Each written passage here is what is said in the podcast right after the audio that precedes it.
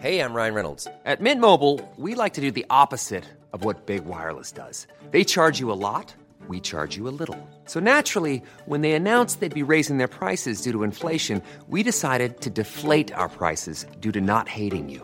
That's right. We're cutting the price of Mint Unlimited from $30 a month to just $15 a month. Give it a try at mintmobile.com slash switch. $45 upfront for three months plus taxes and fees. Promo rate for new customers for limited time. Unlimited more than 40 gigabytes per month. Slows. Full terms at mintmobile.com.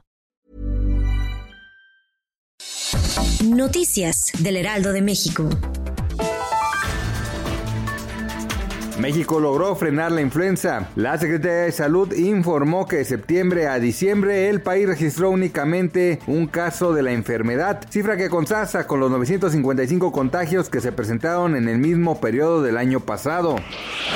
El gobierno de México fijó los lineamientos para que las empresas puedan vender las vacunas contra COVID-19 en el país. Sea la COFEPRIS la que regule las compras que hará el sector privado, el cual deberá presentar solicitudes escritas y contratos para obtener los fármacos.